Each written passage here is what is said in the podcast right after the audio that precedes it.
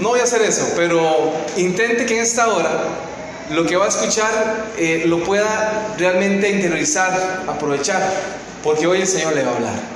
Y no importa de dónde usted venga, si usted, como dice el cantito, ¿verdad? Si usted representa a Guatemala, si usted es chapín, si usted es eh, salvadoreño, ¿verdad? Que algunos le dicen guanacos, yo sabía que le decían guanacos, ¿cierto, Will? Sí, sí, ¿verdad? Yo, entendía que le decían cuscacletos, cuscacletos, ¿sí? Más difícil todavía, ¿verdad? No importa que usted venga de, de Colombia, le digan rolo, no importa si usted, si es porque es de Bogotá, ¿verdad? No importa si usted viene de Costa Rica, le digan tico, no importa que usted venga de donde venga. Lo importante es que usted tenga la disposición para recibir lo que Dios tiene para usted, amén. Y no importa si a usted le gustan las pupusas, si a usted le gustan las tortillas, si a usted le gusta el gandul, lo que sea, no importa.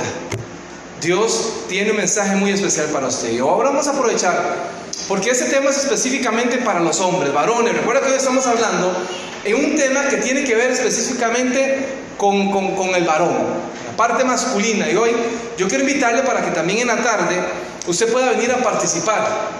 En la tarde vamos a tener una, una, una sesión, vamos a ir abajo en el basement, solo para caballeros.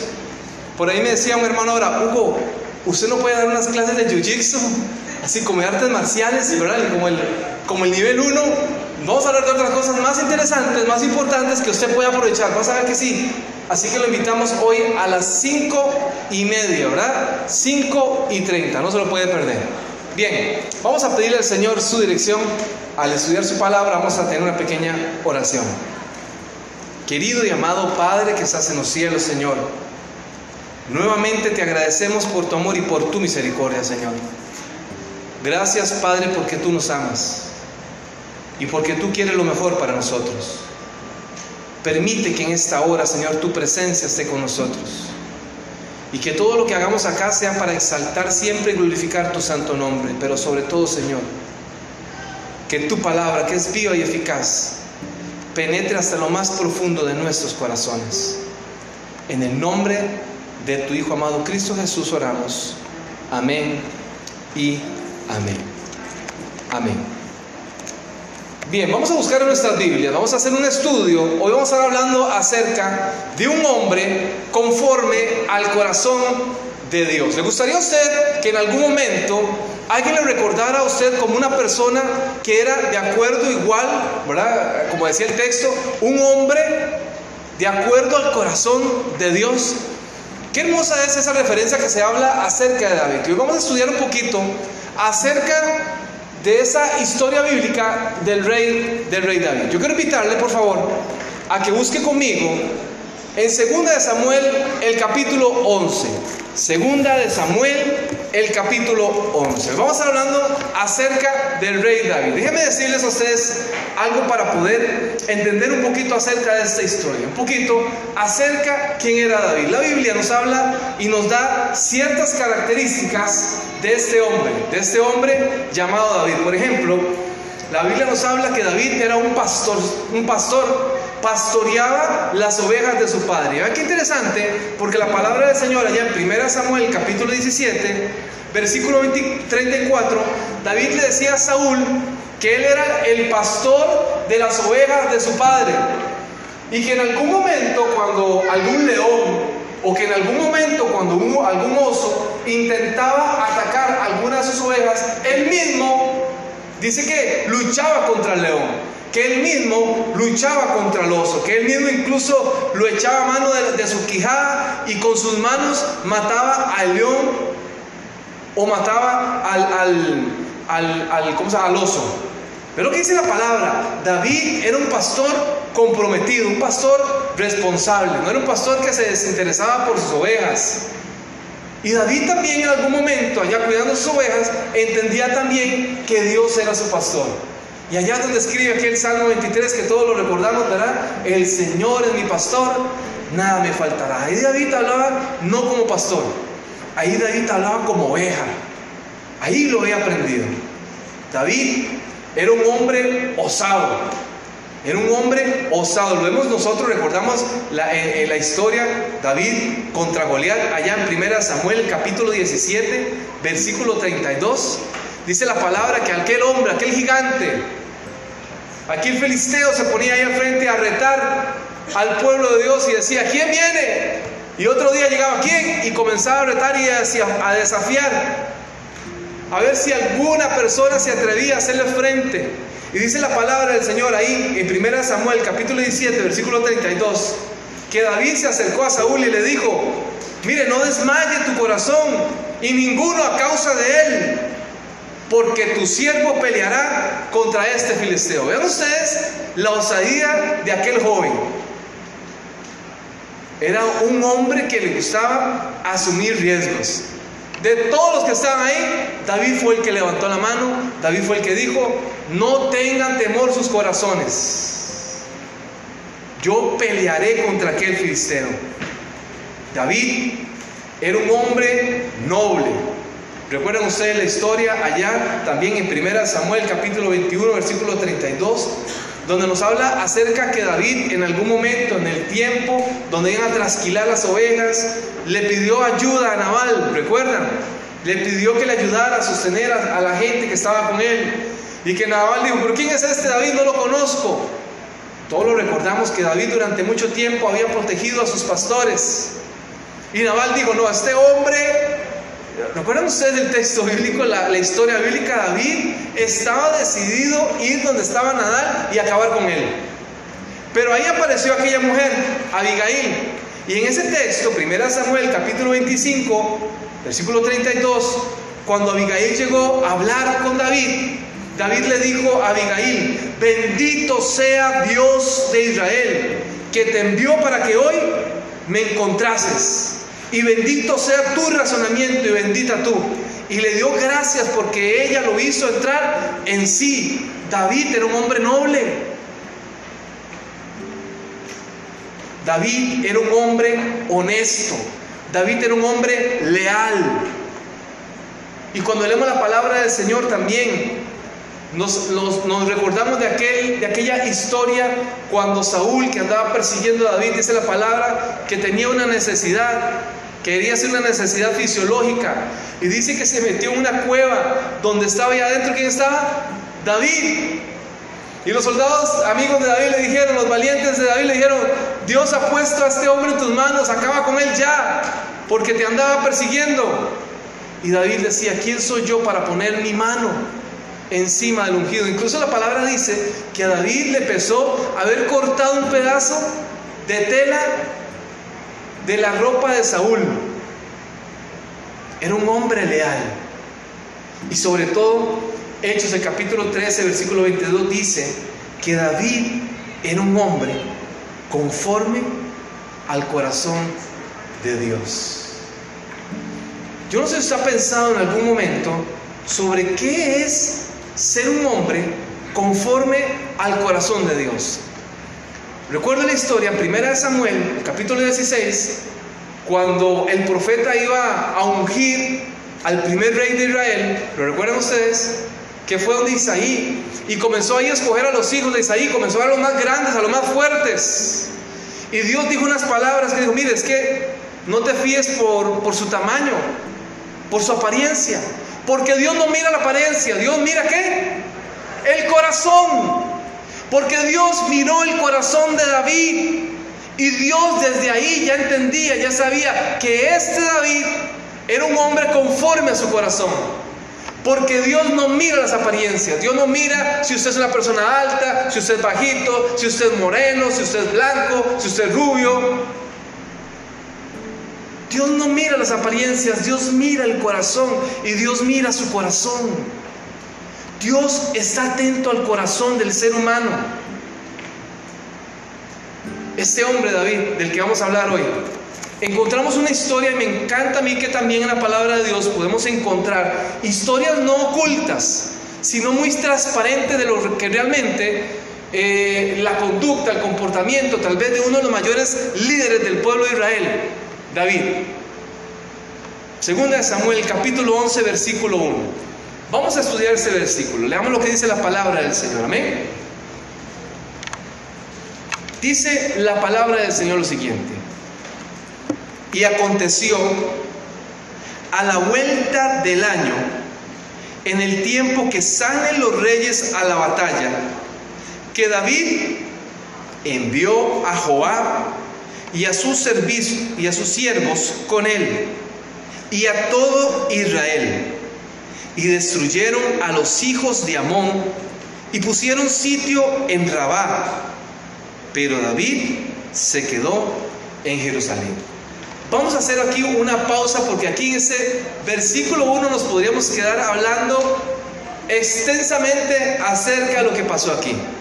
La palabra del Señor dice que aconteció la vuelta del año. Eso quiere decir que pasando el año o iniciando el año. Recuerden ustedes que en, el, en el, calendario civil hebreo, más o menos para ahí estamos hablando del, del, mes del, del Estamos hablando que entre septiembre y octubre, que era más o menos la primavera, es aquí, en ese tiempo, en la primavera, cuando iniciaba el año, y era en ese tiempo donde usualmente los ejércitos, no solamente eh, los, los, los, los asirios o los paganos, sino que siempre se preparaban para ese tiempo porque en el invierno hacían como una pausa. A pesar de que en algunas veces estaban todavía en luchas, ¿verdad? conflictos, hacían la pausa en invierno porque el frío, porque la lluvia, porque los caminos estaban eh, intransitables, porque la comida eh, no la conseguían. Entonces usualmente los ejércitos hacían una pausa. Y cuando llegaba al principio del año, en este mes de septiembre, entre, septiembre y octubre, que era cuando comenzaba eh, la primavera, era cuando los pueblos ya se preparaban para, para comenzar a hacer batallas. Para ese tiempo ya David había sometido totalmente al pueblo de Asiria. De, hecho, lo había controlado totalmente, lo había derrotado. Pero quedaba un pendiente.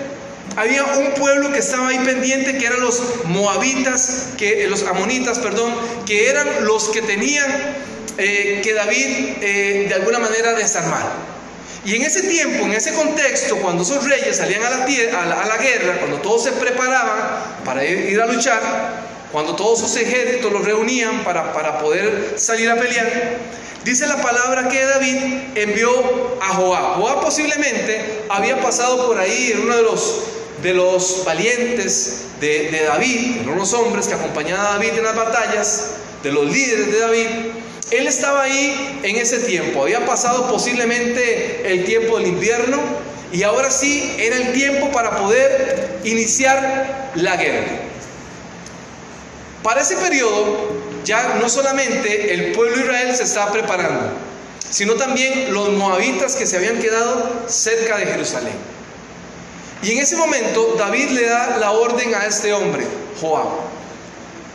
Cuando uno lee el contexto y cuando uno lee eh, acerca de la parte histórica de por qué David se quedó en Jerusalén, nos damos cuenta que ya David estaba confiado porque ya él había vencido al pueblo que para él era más amenazante, a los asirios.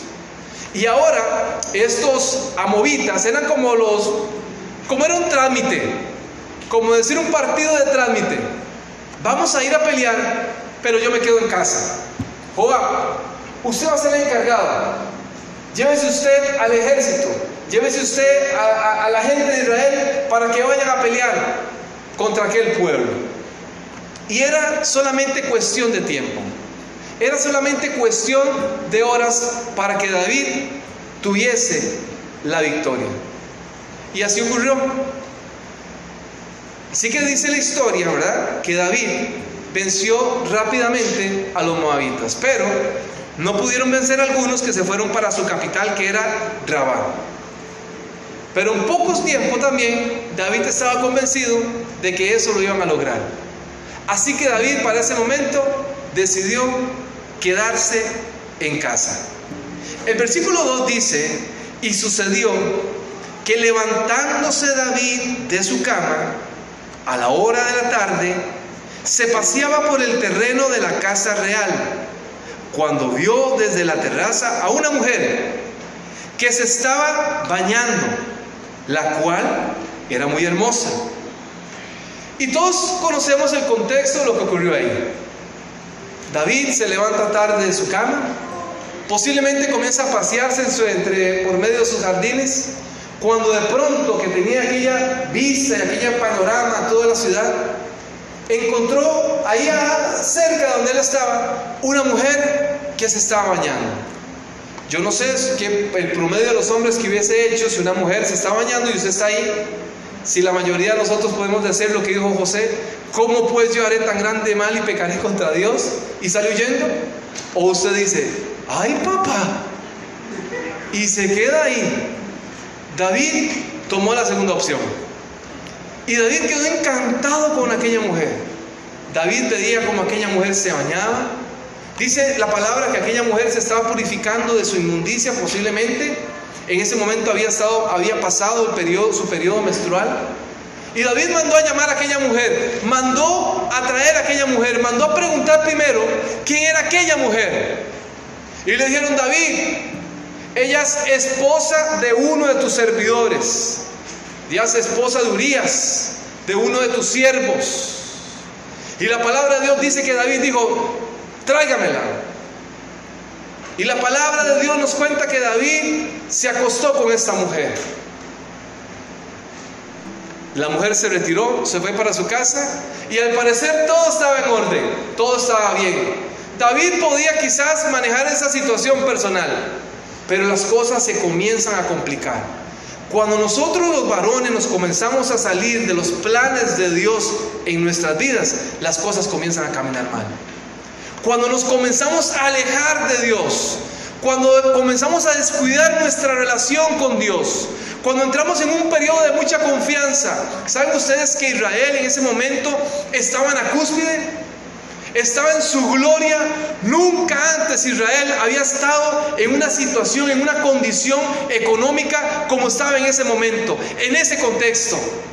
Y ahí en la confianza absoluta del rey David, admirado por todo el mundo, reconocido por todos como líder de Israel, un hombre que había atesorado grandes riquezas, porque cada vez que iba a pelear con los pueblos vecinos, se traía sus riquezas y las guardaba. Un hombre que estaba creciendo en su reputación. Todos respetaban a David. No había nadie que no conociera al rey David. Israel estaba en un tiempo de bonanza. Es más, era el periodo donde Israel había conquistado la parte de la tierra prometida que Dios le había ofrecido a Abraham. Ese era el contexto. Y ahí en medio de la confianza, Ahí en medio de la situación de la abundancia, David se paseaba por aquel lugar. David decía, hoy es un tiempo donde yo ya me puedo levantar temprano, ya no me tengo que, no me tengo que matar tanto, vamos nosotros a pelear, yo me quedo aquí descansando, de por sí me lo merezco. Y cuando uno entra no solamente en una confianza eh, o, en, una, eh, en una pereza espiritual, cuando uno comienza a descuidar esa relación que uno necesita estimular diariamente con Dios, cuando uno descuida el estudio de su palabra, cuando uno descuida la comunión diaria con Dios, cuando uno descuida la oración diaria, cuando uno se aparta de, la voluntad de Dios, es cuando nos comenzamos a meter en problemas. Y David frente a aquella mujer, cuando David despidió a aquella mujer, Posiblemente dijo, bueno, aquí los que se enteraron, calladitos y todo, y todo sigue igual. Pero el pecado siempre trae una consecuencia. El pecado siempre trae una consecuencia. Me decía un hombre hace un tiempo atrás, pero Hugo, yo ahora me arrepiento de la decisión que, que tomé en algún momento. Me arrepiento de haberle, hecho, haberle sido infiel a mi esposa.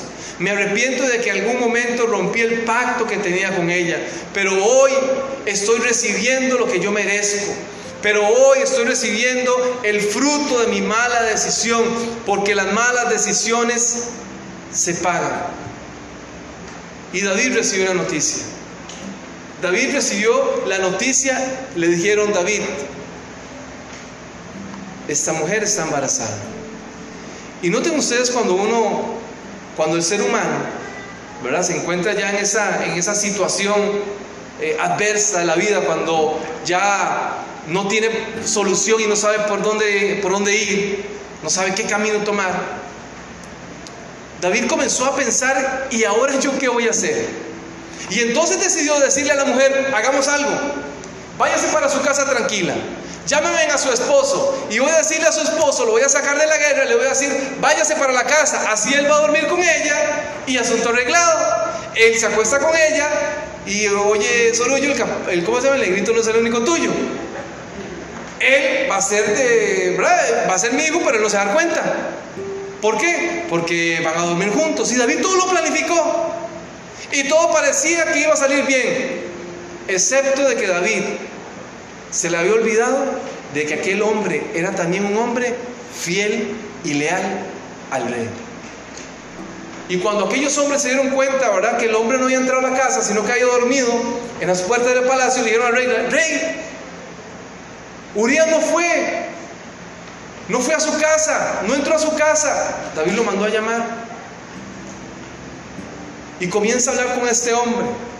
Y el hombre le decía, es que yo no puedo acostarme con mi mujer cuando todos los demás están en la guerra. Yo necesito ser fiel, yo soy fiel a mi rey, a mi Señor. Y entonces el texto bíblico dice que David, ¿qué hizo? Emborrachó a aquel hombre. Y dijo, bueno, sano, y en su sano juicio no lo va a hacer. Borracho sí lo va a hacer. Así que David lo emborrachó y lo mandó para la casa. Y el hombre hizo lo mismo. David se le habían acabado en apariencia los recursos. Y vean ustedes cómo el, enemigo comenzó a trabajar en la vida de David. De aquel hombre que dice el texto, que era un hombre conforme al corazón de Dios, de aquel que escribía los salmos, de aquel que le cantaba al Señor, de aquel que tomaba su arpa y le cantaba a Dios, de aquel adorador, de aquel cantante, de aquel poeta, de aquel hombre que vivía para Dios. Comenzó a pensar cómo resolvía su situación, su condición, porque el ser humano tiene que entender que no hay ningún mérito, que no hay nada que podamos hacer nosotros para reparar nuestras malas decisiones. El pecado solo Dios lo puede solucionar. Y David ideó uno de los planes más macabros que podemos encontrar en la palabra del Señor. Lo pensó, lo planificó, mandó una carta con este mismo hombre, la escribió, para que a este hombre lo pusiera al frente con los valientes, al frente en la batalla, para que cuando él estuviese en la batalla, todos se retiraran y él muriera. Y la palabra del Señor cuenta que efectivamente este hombre murió siendo fiel a su rey. Aquí en el capítulo 12 ya aparece también Natán. Y en el capítulo 12 Natán llega y confronta a David. Y le hace una parábola a David. Y David entra en conciencia realmente del pecado y el error que a él había cometido delante de Dios. Nabal le habla a David y le dijo que la espada jamás se apartaría de su casa a causa de las malas decisiones que él había tomado. Yo no sé, mi querido amigo, si usted en su vida ha tomado malas decisiones. Yo no sé si hoy usted está experimentando el fruto de sus malas decisiones. Yo no sé si hoy usted está pensando en tomar una mala decisión. Si en su corazón está naciendo tal vez alguna idea que se aparta de la voluntad de Dios. Yo no lo sé. Pero Dios tiene misericordia. Dios siempre tiene misericordia del ser humano. Y el profeta habló con aquel hombre. Y el profeta hizo que David entrara en sí. En el Salmo 51, David reconoce su falta delante de Dios. En el Salmo 51, David ora y le pide a Dios perdón y que tenga misericordia. Ten piedad de mí, oh Dios, porque contra ti he pecado, dice el Salmo 91. El versículo 10, David le pide a Dios, crea en mí, oh Dios, un corazón limpio. Crea en mí, Dios, un corazón limpio. Nuevamente David entendía la importancia de tener un corazón limpio. Crea en mí, oh Dios, un corazón limpio y renueva un espíritu dentro de mí.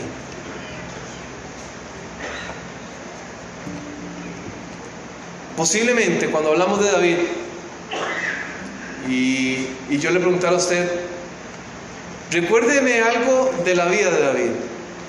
Todos nos acordamos del error que cometió David. Pero quizás no nos recordamos acerca de los de cómo David venció a Goliat. No nos acordamos acerca de las buenas obras o los buenos hechos de David, porque muchas veces lo malo pesa más sobre lo bueno. Y muchas veces lo malo deja una huella en el ser humano, lo deja marcado y la gente ya no lo vuelve a ver de la misma manera porque, porque, porque uno falla. Pero con Dios no es así.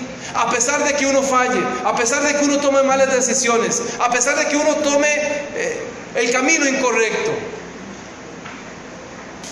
Dios lo mira a uno diferente. Dios le ofrece su perdón. Dios le ofrece su misericordia. Dios nos ofrece su amor. ¿Qué tenemos que hacer para ser hombres conforme al corazón de Dios? Como seres humanos podemos fallar. Y vamos a fallar. Quizás tal vez no en la dimensión de lo que hizo David. Pero todos tenemos luchas internas. Pero todos tenemos nuestras luchas que muchas veces hemos, hemos fallado. Reconocer nuestra necesidad de Dios es lo más importante. Reconocer nuestra necesidad de Dios es lo principal. Reconocer que necesitamos un corazón limpio para hacer su voluntad debería ser nuestra nación.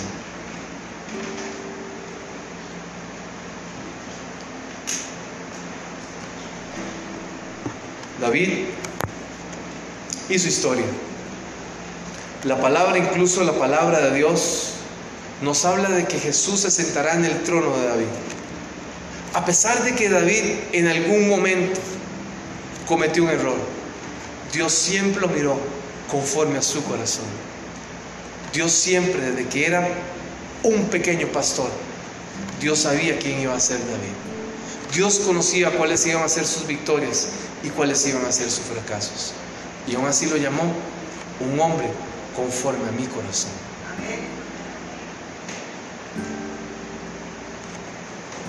Quiero pedirle al Señor en esta hora, para que aquí, hoy todos los que estemos aquí, hoy hombres, que específicamente es un tema para varones, que quieran decidir ser hombres conforme al corazón de Jehová. Que, hoy también quiero hablarle a usted, mujer, que usted quiera ser también un hombre conforme al corazón de Dios, o una mujer conforme al corazón de Dios. Que usted diga, Señor, yo hoy quiero aprender a vivir para ti. Hoy es un día de decisiones. Yo no sé la lucha que usted tiene, hermano. Yo no sé qué es lo que está pasando en su familia, no sé qué está pasando con su pareja, no sé qué está pasando con sus hijos, con su trabajo, no sé cuáles ideas le están ocurriendo en su cabeza. No ven, hace unos días les comenté a ustedes que me ha tenido muy triste el hecho de que hace unos días atrás aquí en el, Bessel, aquí en, el, en, Nueva York, un joven de 14 años decidió atentar contra su vida. Se tiró de ese lugar atentando contra su vida. Porque es una idea que se maneja, que se, que se desarrolla en el corazón. Yo no sé si usted en algún momento ha pensado también decir, es que ya no tiene sentido mi vida, ya no sé qué hacer con mi vida, ya no sé qué hacer para solucionar lo que yo necesito solucionar. Ya he hecho todo lo que humanamente es posible hacer. Estoy desesperada, estoy desesperado, ya no sé hacia dónde ir. Y yo quiero decirle que hoy Dios tiene la respuesta. Que hoy Dios quiere darle lo que usted necesita. Tal vez hoy usted no va a obtener la solución a su problema, pero Dios le va a dar una paz que sobrepasa todo entendimiento. Pero Dios le va a entregar y le va a quitar, le va a quitar primero la carga y le va a entregar a usted la posibilidad de poder superar esa, adversidad. Ese es nuestro Dios. Ese es nuestro Dios. Y David lo sabía. Cuando David pecó, A pesar de que David nunca le pidió a Dios que quitara las consecuencias de lo que había hecho. A pesar de que David nunca le dijo, Dios, quita el peso de la espada de mi casa. David lo que buscó fue el perdón y la redención de su padre. Quiero invitarlos para que nos pongamos de pie, para que le digamos a nuestro Dios, Dios, aquí estamos, para que tú nos des un corazón conforme al tuyo, para que nos permita vivir de acuerdo a lo que tu palabra nos enseña, a ser fieles y obedientes a tus mandatos, a tus principios.